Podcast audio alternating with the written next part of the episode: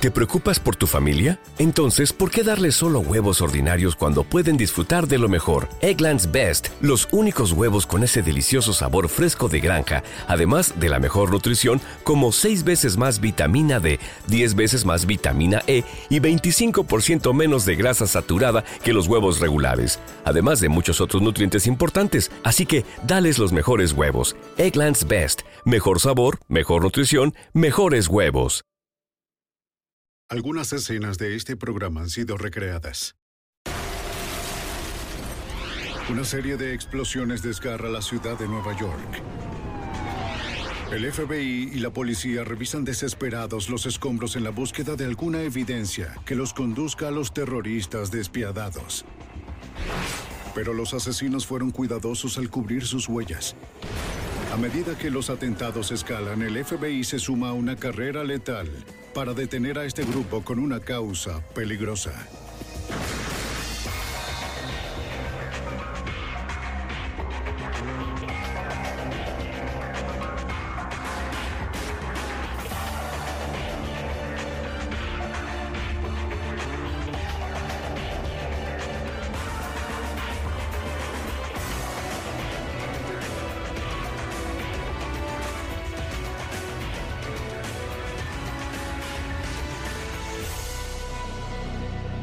Los archivos del FBI. Causa peligrosa. Ciudad de Nueva York, 26 de octubre de 1974. Justo antes de la medianoche.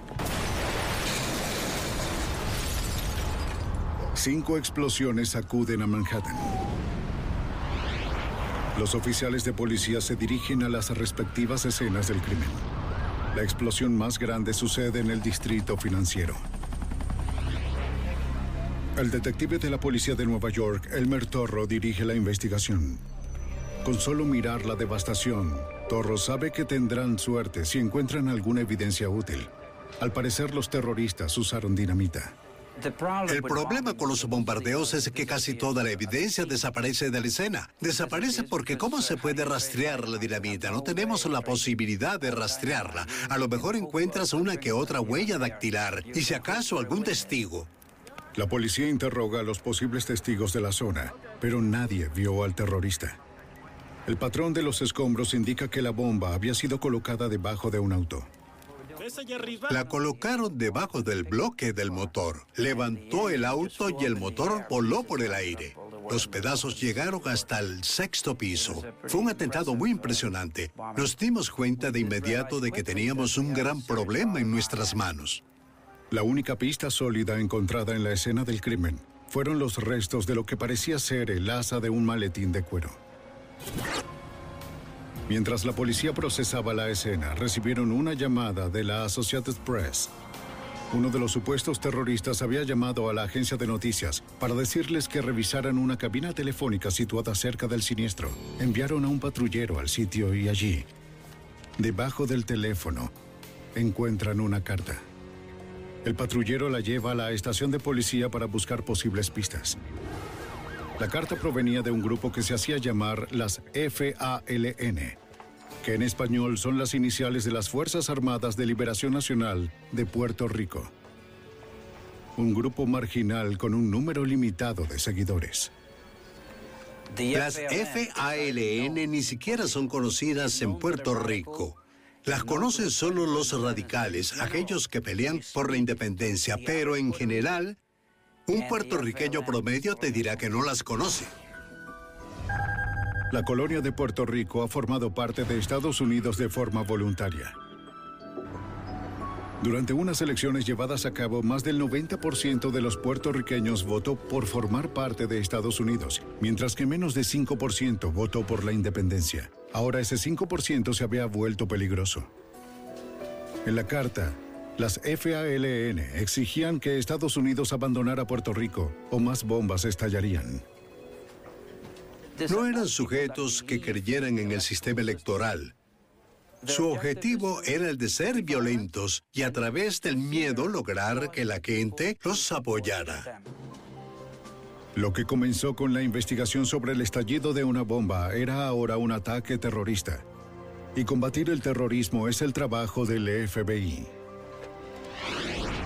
La policía de Nueva York se dirige a sus oficinas, donde el detective Torro informa al agente especial del FBI, Don Wofford, sobre la evidencia encontrada en los sitios de los atentados. La evidencia revelaba que se trataba de un explosivo de dinamita de alto poder con algún tipo de detonador que era lo único que haría explotar los cartuchos. Había un montón de escombros que indicaban que se había usado un reloj como dispositivo de sincronización, además de varios restos de baterías utilizadas para completar el circuito. Los escombros indicaban que el artefacto estaba en una especie de bolso, pues encontraron piezas de asa. No era mucho para seguir, pero era todo lo que tenían los investigadores para poder continuar. Intentaron encontrar al fabricante del asa. Tal vez así podrían determinar quién había comprado el maletín. Esto es de las... En ese momento dirigen su atención a un comunicado que exigía que Estados Unidos abandonara Puerto Rico y que liberara a cinco terroristas puertorriqueños de una prisión federal. Los terroristas estaban tras las rejas desde 1950. Décadas atrás, el primero de noviembre de 1950, dos sujetos puertorriqueños armados trataron de asesinar al presidente Harry Truman y fallaron. Dos policías de Washington, D.C. resultaron heridos de gravedad en el atentado, donde también murieron un policía y uno de los terroristas. El criminal que sobrevivió fue sentenciado a cadena perpetua. Tres años después, cuatro puertorriqueños a favor de la independencia también fueron encarcelados por abrir fuego en la Cámara de Representantes. Por tal motivo, el detective Torro y el agente Wofford suponían que los amigos o la familia de estos cinco terroristas podían estar detrás del nuevo grupo. Tenía la esperanza de que, al trabajar en los antecedentes y el estado actual de esos cinco presos políticos, podía obtener alguna pista. Así que fuimos tras cada uno de ellos. Revisamos sus listas de correo al igual que las personas que los visitaban. Al mismo tiempo, la policía de Nueva York y el FBI le seguían la pista a cualquier activista puertorriqueño que tuviera un historial de fomentar la violencia. Un mes después del atentado, la policía de Nueva York recibe una llamada relacionada con un cuerpo abandonado en un edificio del Harlem hispano. En su primer día de trabajo, el oficial de policía novato de Nueva York, Ángel Poggi, se dirige al sitio para investigar. El oficial Poggi, de ascendencia puertorriqueña, estaba orgulloso de haber ingresado a una de las mejores policías, la de la ciudad de Nueva York. Colocaron una trampa explosiva en la puerta que lo hizo volar hasta la calle, acabando así con su carrera. Aunque el oficial Poggi sobrevivió a la explosión, perdió la vista de su ojo derecho. Y cuando la policía revisó a fondo el edificio no encontró ningún cuerpo. La llamada telefónica había sido una mentira para atraer a la policía hacia una trampa mortal. El escuadrón antiexplosivos recupera algunos restos de la explosión. Además del asa de otro bolso, determinan que esta bomba era de dinamita al igual que la anterior. A partir del patrón que dejó la explosión, sospechan que lo más probable era que la hubieran colgado en la parte de atrás de la puerta, tal vez dentro de un bolso. A través de otra llamada telefónica, la policía recibe un comunicado de las FALN, donde se atribuyen orgullosas el crédito del atentado del oficial Poggi. Para la policía de Nueva York, esta investigación se había vuelto un asunto personal. Estaban luchando por la independencia de Puerto Rico y el primer policía mutilado resultó ser puertorriqueño, un joven de Puerto Rico. Cuando irrumpen en tu casa reaccionas de forma diferente. Sabíamos que teníamos una guerra entre manos. El comunicado señala que el atentado es una venganza por la muerte de un oscuro poeta de Puerto Rico, Martín Tito Pérez. Si te refieres al nombre de Martín Tito Pérez en el Harlem hispano, lo más probable es que mucha gente supiera quién era, pero en el resto de Manhattan de seguro que nadie sabría quién es excepto el mismo terrorista. Por eso supimos que había una conexión con el Harlem hispano. Dos días antes, la policía había fotografiado a un sujeto puertorriqueño en el Harlem hispano, que entregaba algunos panfletos donde acusaba a la policía de haber asesinado a Martín Pérez en prisión. Aunque la versión oficial de la muerte de Pérez fue suicidio, el activista instaba a una venganza violenta contra la policía. Su nombre era William Morales. ¡Lo asesinaron! William Morales era un activista del Harlem hispano, uno de esos sujetos que luchaban por la independencia y que estaba presente en cada protesta o lo que fuera. Era un personaje activo dentro del movimiento independentista de Puerto Rico. de Nueva York! ¡Al poeta! ¡Lo mataron! Aunque Morales parecía sospechoso, la policía no tenía suficiente evidencia como para interrogarlo. ¡Mataron al tío Pérez! La búsqueda de cualquier persona que supiera algo sobre el atentado que incapacitó al oficial Poggi continuaba. Pero no encontraron nada. Mientras la investigación se estancaba, las FALN apuntaban a una taberna histórica en el corazón del distrito financiero de Nueva York. No podemos esperar cinco minutos. Los terroristas subían las apuestas por su causa letal.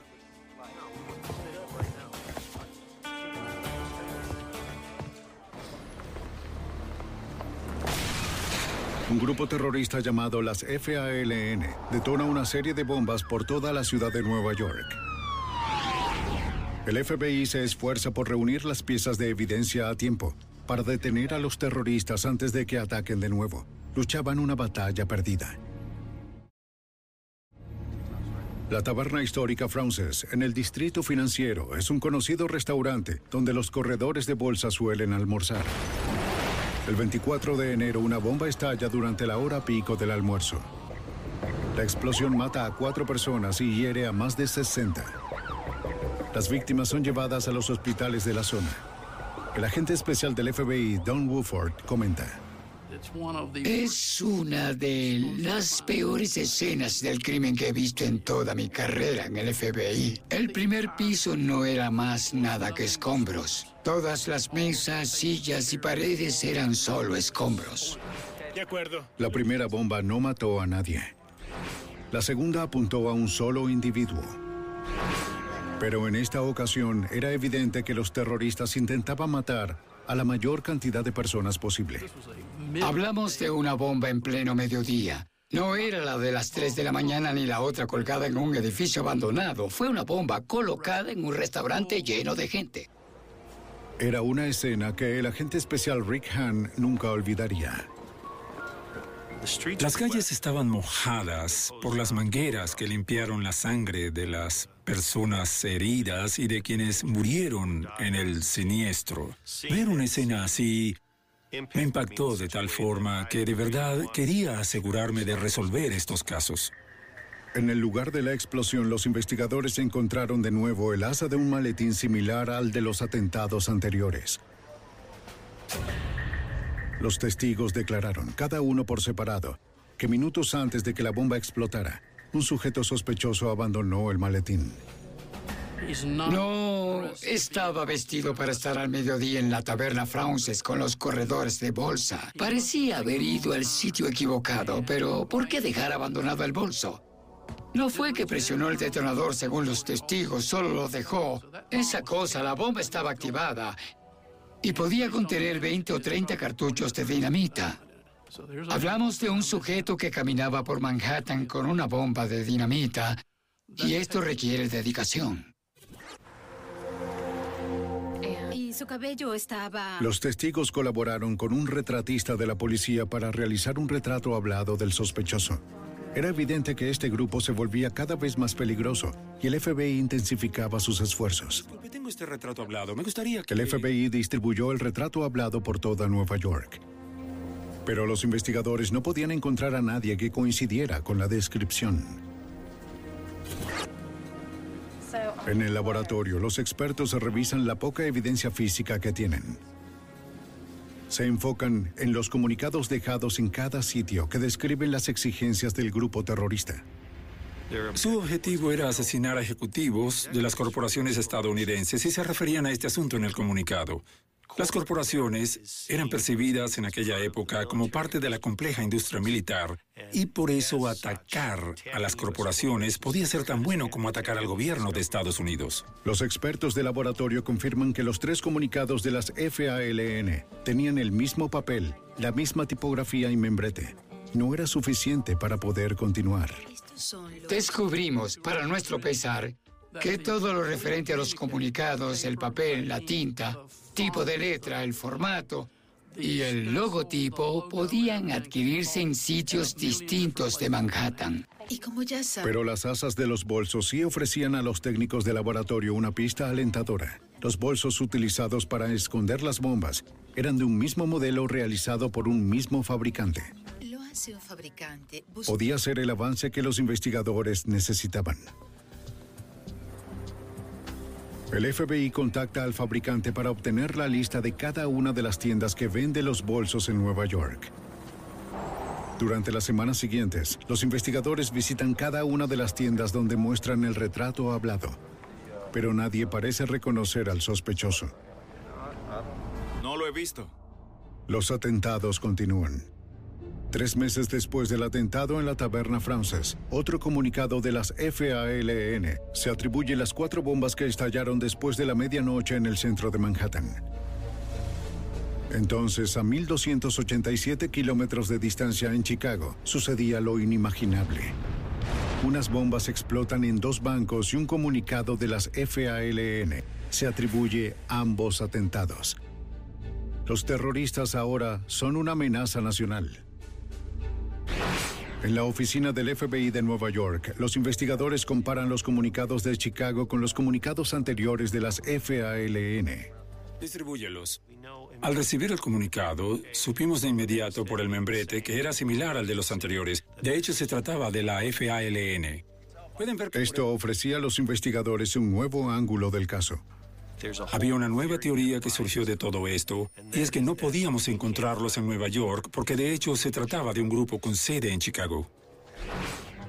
El FBI contacta al agente especial William Dyson de la Oficina de Campo de Chicago.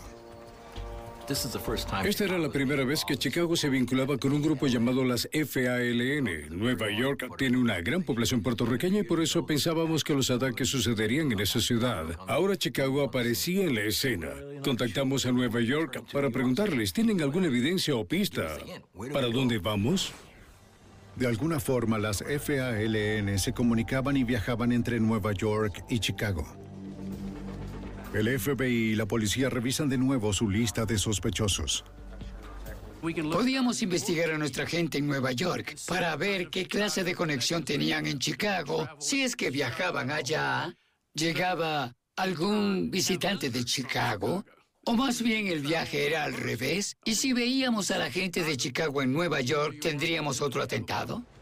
Los investigadores determinaron que varios de los activistas de Puerto Rico que habían estado bajo vigilancia en Nueva York tenían alguna relación con Chicago.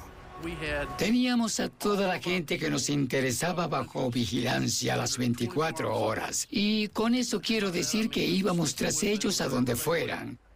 Pasábamos semanas y semanas en la calle, pero no pudimos llegar al siguiente nivel. La vigilancia no estaba funcionando y el terror continuaba. Nueve meses después del atentado a la taberna Frances, otras bombas estallan en Nueva York. Pero en esta ocasión también explotan en los centros financieros de Chicago y Washington, D.C. De nuevo, las FALN se atribuyen los atentados. Luego del ataque, las fuerzas del orden de Chicago y los guardias de seguridad corporativa responden con una búsqueda a fondo en los predios de los edificios afectados. Afuera de la sede corporativa de una compañía petrolera, los guardias encuentran un ramo de flores sospechoso vinculado a las FALN. Descubren 14 rosas de gran calidad como las que regalas el Día de la Madre o algo por el estilo. Dentro de estas rosas había una bomba. Un policía experto en bombas la desactiva. Ahora, por primera vez, los investigadores tendrían la oportunidad de examinar una bomba de las FALN sin explotar, que podría ofrecer muchas pistas sólidas. Un experto del laboratorio criminal toma los números de identificación única, ubicados en los cartuchos de dinamita, y los rastrea hasta un proyecto de una represa de Nuevo México, pero el rastro se detiene allí. Ninguna dinamita había sido reportada como robada. En vista de que la pista no condujo a nada, los investigadores deciden hacerle seguimiento al ramo de rosas. Teníamos que encontrar la floristería, pero hay cerca de 800 en la zona de Chicago. Visitamos cada una y cuando digo que lo hicimos me refiero a las fuerzas del orden, no solo al FBI. Nos dividimos el trabajo, pero no determinamos de dónde venían las rosas. De regreso en Nueva York, el FBI descubre que los componentes de esta bomba coinciden con los anteriores.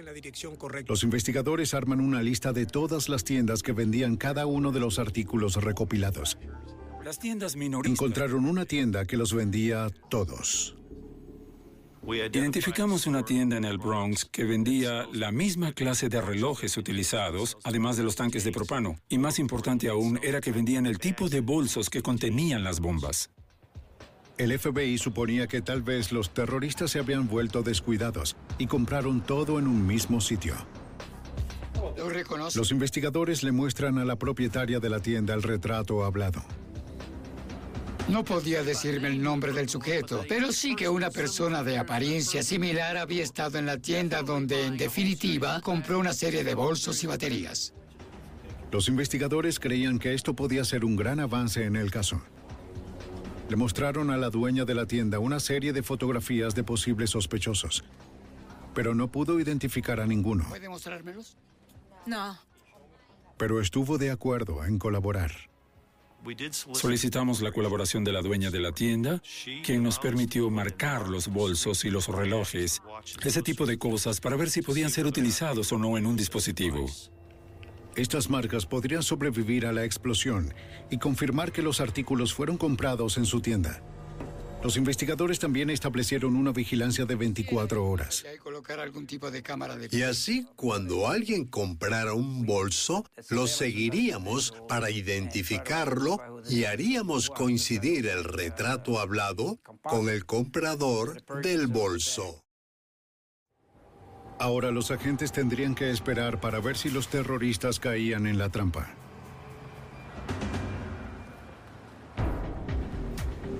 En Nueva York, un grupo de terroristas llamados las FALN coloca una serie de bombas matando a cuatro personas e hiriendo a más de 60. Entonces esparcen una ola de terror a otras ciudades estadounidenses que incluyen Washington, D.C. y Chicago. El FBI había estado luchando por encontrar alguna pista del grupo. Descubren que artículos similares a los utilizados para fabricar las bombas se venden en una tienda del Bronx. Los agentes establecen un sistema de vigilancia en la tienda, pero meses después siguen sin encontrar nada. Tal vez los terroristas habían almacenado suficientes suministros o pudieron darse cuenta de que los vigilaban y una vez más estaban un paso adelante de los investigadores. Meses después del último atentado, el caso toma un giro inesperado en Chicago. La policía de esta ciudad recibe un dato curioso. Un informante reportó que un sujeto intentaba vender cartuchos de dinamita a pandillas callejeras en un garaje. El oficial que respondió al reporte escucha un martilleo y ve a un sujeto que intenta abrir un baúl. Levántese, baje el martillo. También descubre la dinamita. dinamita? Ponga las manos en alto donde pueda verlas. El sujeto menciona que un amigo suyo la robó de un apartamento donde habían más explosivos. El FBI se apresura al apartamento. Adentro encuentran más de 100 cartuchos de dinamita, entre otros materiales para fabricar bombas. Agente especial William Dyson. Así que no solo teníamos explosivos, sino también tanques de propano y muchos relojes de pulsera perforados. También teníamos los comunicados. Los investigadores se sentían confiados por haber descubierto una fábrica de bombas de las FALN. En definitiva, teníamos a las FALN. El problema era descubrir quiénes estaban vinculados. Mientras el escuadrón antiexplosivos intentaba poner el edificio a salvo, los investigadores interrogaron a los inquilinos, quienes afirmaron que nadie vivía en ese apartamento. Mencionan que en varias ocasiones habían visto entrar y salir a Carlos Torres, el propietario del edificio, y también a su esposa. Una de las cosas que nos sorprendió de inmediato fue la falta de sofisticación aquí. La idea de tener una fábrica de bombas en su propio edificio, la idea de ser el propietario del edificio, la persona que tendría acceso a todos los apartamentos vacíos, que tendría las llaves, es simplemente estúpido. De modo que teníamos a dos sospechosos porque no solo eran los dueños, sino que además los residentes los habían visto en el apartamento. Los investigadores buscan a Carlos Torres, el propietario del edificio, y a su esposa Aide. Pero se desvanecieron, lo cual reforzó la tesis de los investigadores de que al fin habían identificado a los miembros de las FALN. El FBI emprende de forma sistemática la búsqueda de los fugitivos de la fábrica de bombas, que comienza con una investigación precisa de sus antecedentes. Lo que hicimos fue seguir el procedimiento usual en la búsqueda de fugitivos, que es intentar armar una biografía de cada uno. ¿Quiénes son? ¿De dónde vienen? ¿Quiénes son sus parientes? Armamos un árbol genealógico mejor de lo que ellos mismos podían haberlo hecho. Intentamos encontrar a cada una de las personas vinculadas a ellos. Los agentes interrogan y vigilan a todos sus familiares y amigos. Pero los fugitivos han desaparecido sin dejar rastro. Al mismo tiempo, el FBI dirige su atención hacia un documento en particular encontrado en la fábrica de bombas. Al parecer, todos los sospechosos de las FALN de Chicago pertenecían al mismo comité de una iglesia latina. El FBI de Chicago notifica a Nueva York. Hemos estado revisando esto muy Agente del FBI, Rick Hahn. Las FALN. Teníamos la sospecha de que las FALN aprovechaban esta organización caritativa para sus propios fines, ya fuera para viajes o financiamiento. Fue mucho antes de... El agente especial del FBI, Don Woodford, revisa los registros que revelan que los sospechosos de Chicago usaron boletos pagados por la iglesia para viajar a Nueva York antes de los atentados. Había muchos viajes de ida y vuelta, financiados por la organización que supuestamente eran préstamos o subvenciones para emprender actividades en el vecindario de tipo comunitario, tales como Biblias y libros de cánticos en español en una iglesia de la comunidad hispana, ese tipo de cosas. Los investigadores también descubren que el comité de la iglesia incluía un rostro conocido, el de William Morales, el radical pro violencia de Nueva York. Emprenden una vigilancia a fondo de Morales y de todos los miembros del comité de la iglesia, pero los investigadores no hallaron nada sospechoso, de modo que no contaban con una causa probable sólida para solicitar la intervención de los teléfonos o una orden de registro. Estábamos presionados. Muchas personas preguntaban, ¿qué están haciendo? Estos sujetos vuelan edificios y ustedes qué hacen? Seis meses después, en el edificio de la compañía petrolera móvil, cerca de la estación Grand Central, una bomba mata a un empleado y hiere a ocho en una de sus oficinas. Ella entró y colgó el paraguas. En El FBI y la policía de Nueva York llegan para interrogar a los testigos. ¿Que haya pasado por alto? No. Una mujer a cargo de los formularios de solicitud de trabajo afirma que vio a la terrorista. Dijo, yo sé que fue ella quien puso la bomba, porque la vi, porque hablamos. Agregó que no podía creer que una joven fuera capaz de hacer algo así, de poner una bomba para que alguien volara en pedazos. Pero la vi, fue ella. Era solo una niña. La testigo dijo haberla visto con un paraguas cerrado que parecía inusualmente pesado. Sabía que cuando colgara el artefacto y se fuera, alguien resultaría herido. En aquella silla de allá. La sospechosa tomó un formulario de solicitud de trabajo. Escribió con prisa un nombre y una dirección. La bomba hacía tic-tac justo al lado y por eso quería irse rápido. Creo que me la llevaré. La sospechosa intentó salir, pero la encargada no permitió que se llevara el formulario consigo. Minutos después, la bomba estalló y decapitó al sujeto que se encontraba cerca, quien recibió toda la fuerza de la explosión. Nadie más murió. Sé que podría reconocerla porque la vi y hablé Los investigadores se llevan la solicitud con la esperanza de que la sospechosa hubiera dejado alguna huella digital. Si la encontraban, sería la primera evidencia sólida para identificar a los terroristas.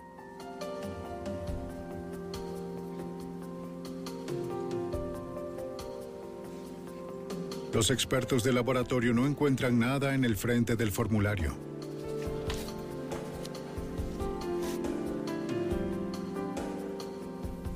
Pero en el reverso descubren lo que estaban buscando.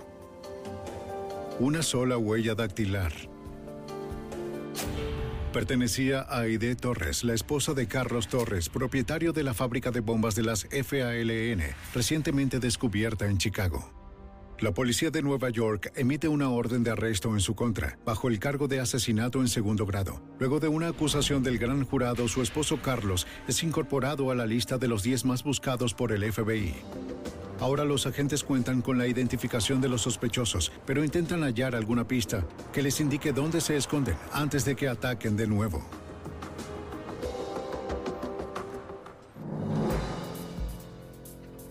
Un grupo terrorista llamado las FALN colocan bombas en las principales ciudades alrededor del país, que incluyen Nueva York y Chicago. Matan a cinco personas y hieren a más de 80. En Nueva York, el FBI sospecha que William Morales, un radical en favor de la violencia, está de alguna forma vinculado al grupo. Pero luego de meses de una vigilancia a fondo, los investigadores no han logrado detectar nada sospechoso. Al final, el FBI le pregunta a Morales si podría hablar con ellos. Quiero una De manera sorpresiva, él concuerda.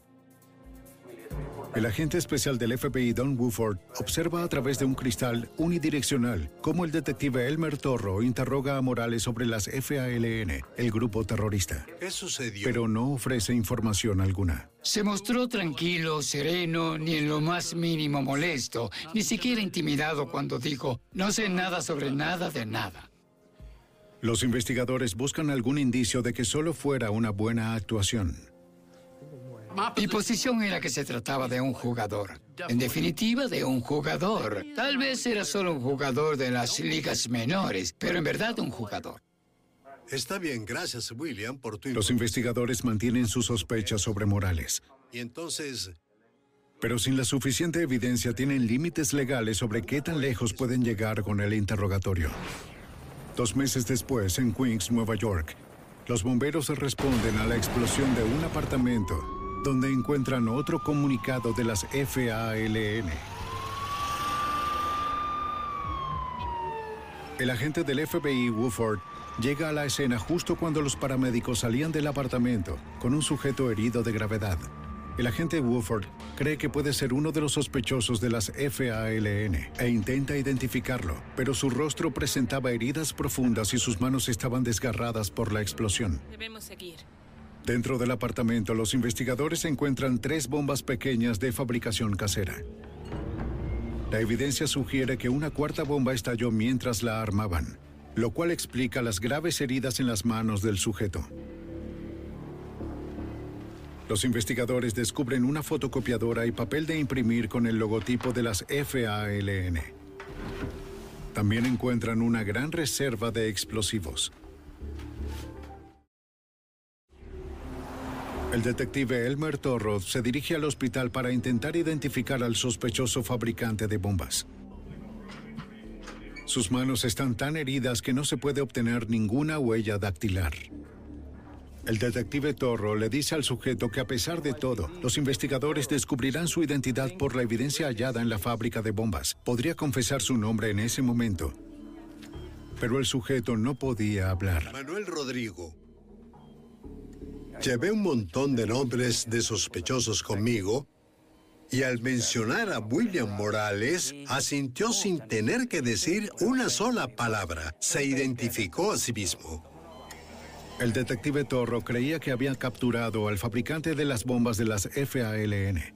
Torro lo presiona para obtener información sobre el grupo terrorista. Pero puedo ayudarte. Pero Morales se rehúsa a cooperar.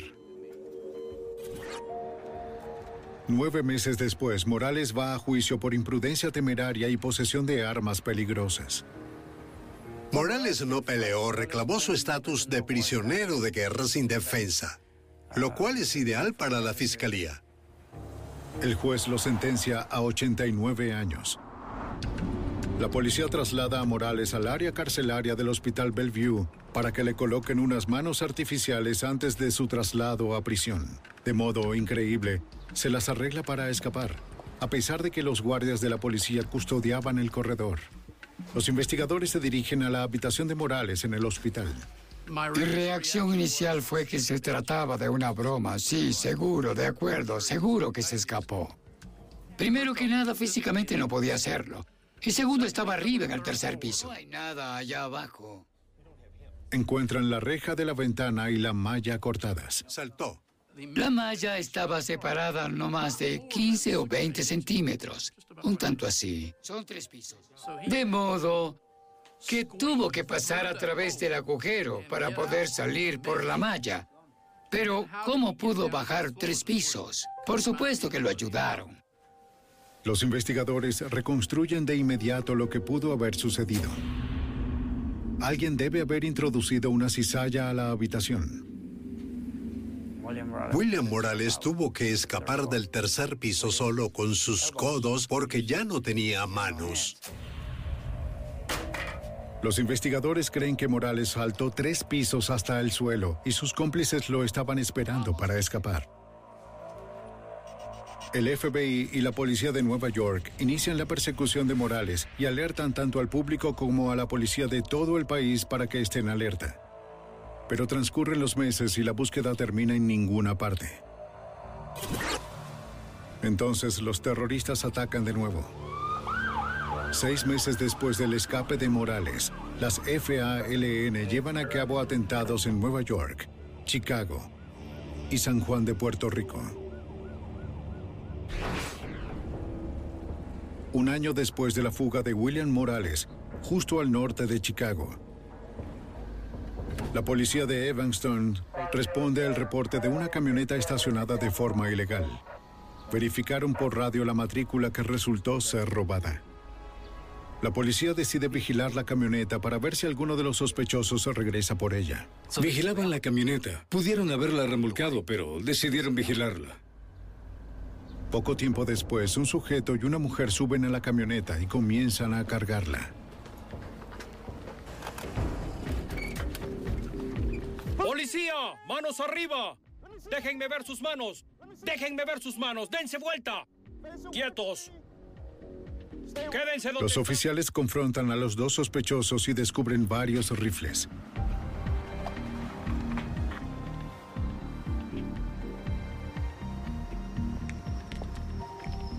No llevan sobre consigo ninguna identificación y se rehúsan a hablar, lo cual desconcierta a la policía. ¿Dónde vienen las armas? Ni siquiera dijeron cuál era su nacionalidad, así que los detuvimos a los dos.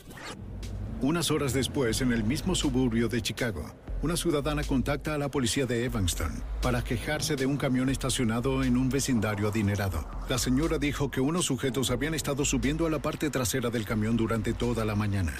El oficial de policía se acerca para hablar con el conductor. ¿Por qué está aquí? Estoy de visita. ¿A quién vino a visitar? Aquella persona. ¿Y quién es él? No recuerdo su nombre. Fue una vaga descripción. Mi esposo trabaja con él. Todo parecía muy sospechoso.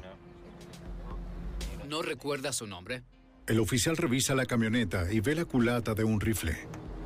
Una pistola, muéstrenme. Ahora sabe que se trata de sujetos armados y sospecha que otros más podrían estar escondidos en la parte trasera de la camioneta.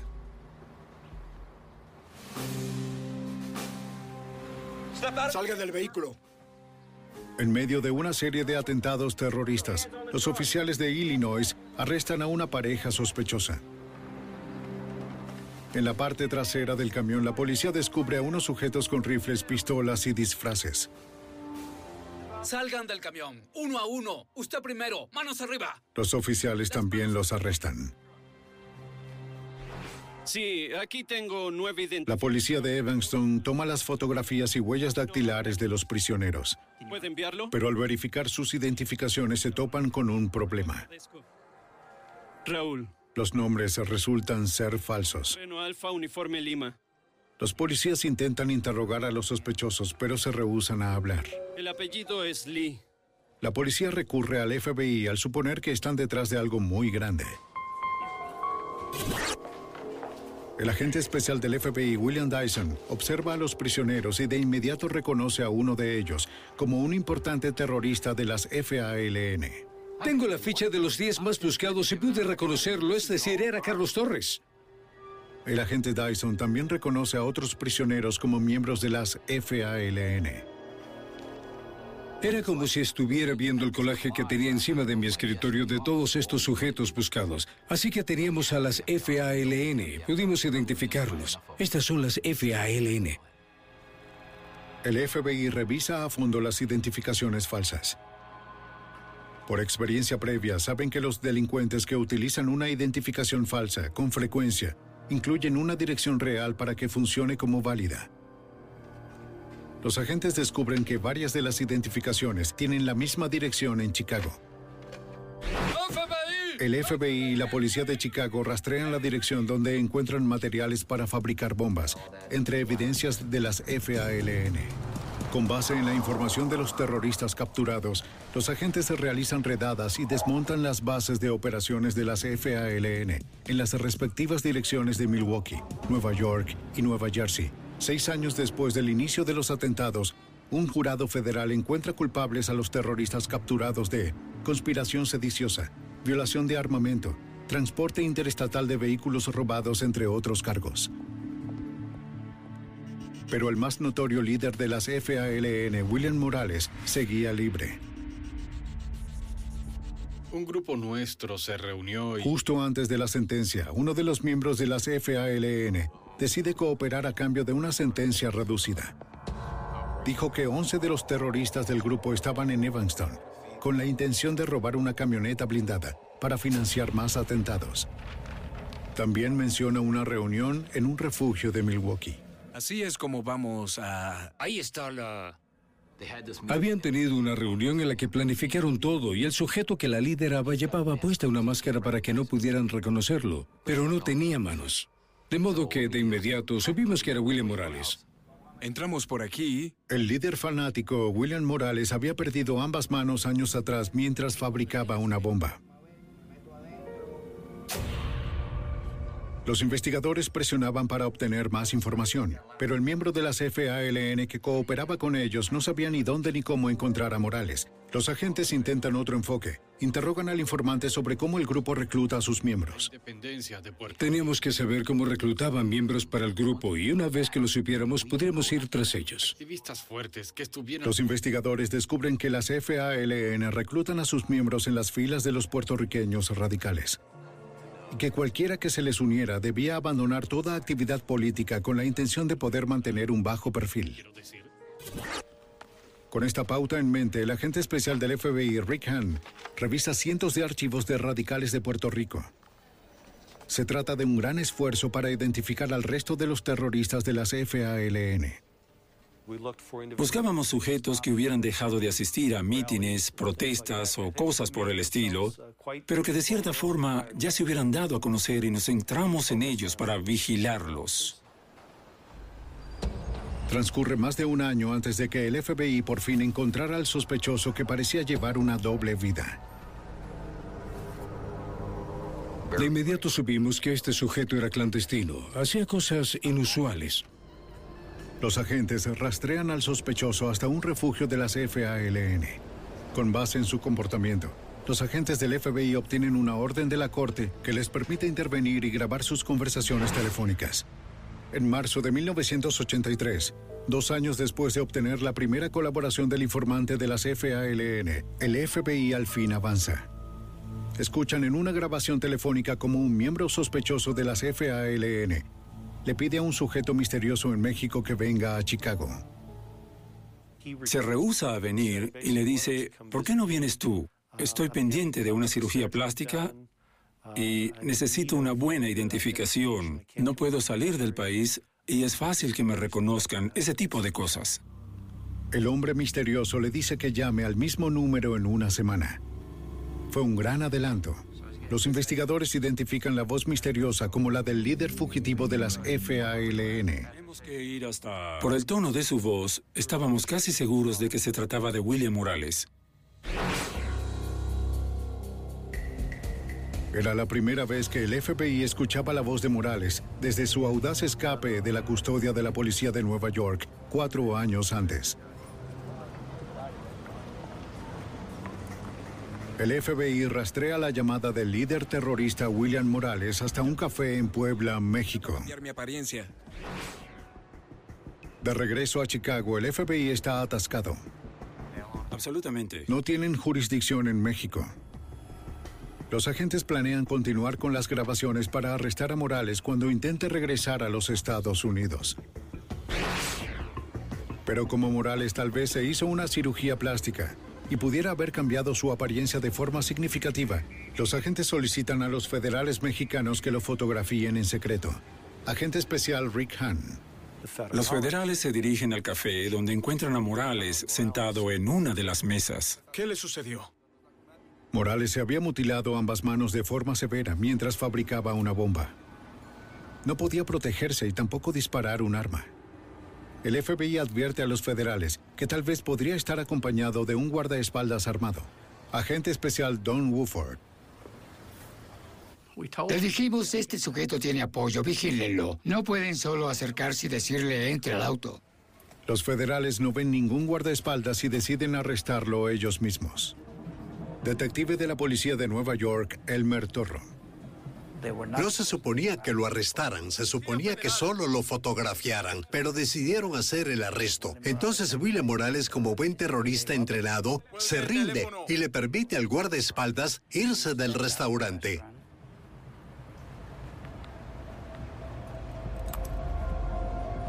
Vete de aquí, vete de aquí, vete de aquí. El guardaespaldas abre fuego, dispara a los federales, hiriendo a uno de gravedad. El otro federal devuelve los disparos y mata al guardaespaldas.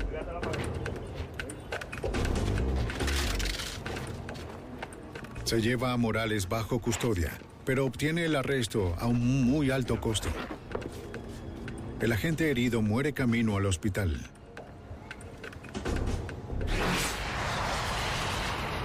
El detective de la policía de Nueva York, Elmer Torro, vuela de inmediato a México para interrogar a Morales y organizar su regreso. Por haber estado bajo custodia y haber matado a un oficial de policía, es probable que Morales hubiera sufrido algún tipo de tortura por parte de los federales allá. Morales saluda al detective Torro como si fueran amigos de mucho tiempo. Estaba feliz de verme y me dijo, siempre lo recuerdo. Elmer, quiero regresar contigo. Llévame contigo. El detective Torro le dijo que prepararía los papeles y Morales prometió firmar. Firmaré lo que sea, solo llévame contigo. Está bien, lo haré. Una vez que la policía mexicana se entera de que Morales regresará a los Estados Unidos, le dan un mejor trato para evitar un posible escándalo. Ve por ellos. De vuelta al hotel, el detective Torro llama al FBI con la increíble noticia sobre Morales. Intentar hacer algo en México no es fácil, pero ahora él decía que quería regresar. Afirmábamos, gracias, señor. Dejen que regrese. Pero no fue tan simple. De repente pongo las noticias de las 6 de la mañana y ahí estaba el bastardo denunciándonos. Morales aparece en televisión rodeado de abogados radicales de Cuba, Estados Unidos y México. Ahora condena con ira a los Estados Unidos. En ese momento tenía todo un grupo de abogados de todas partes. Los de Cuba eran unos abogados muy poderosos y una vez que estuvo bajo su protección, ya no necesitaba más a Elmer Torro, tampoco quiso regresar de nuevo. El detective Torro se da cuenta de que Morales lo usó para obtener un mejor trato en la cárcel, mientras esperaba a que llegaran sus abogados. En los meses siguientes, Cuba se vale de su influencia y dinero para liberar a Morales. Él está en una playa de Cuba, en Cienfuegos, creo. Pero tarde o temprano el gobierno de Fidel Castro terminará y entonces tal vez veremos de nuevo a Morales. Con Morales en exilio permanente y los otros miembros clave tras las rejas, el reino del terror de las FALN por ocho años llegaba a su fin. El FBI y la policía, a través de un dedicado trabajo investigativo y una paciente vigilancia a largo plazo, derrotaron a uno de los grupos de terror doméstico más letales en la historia de Estados Unidos.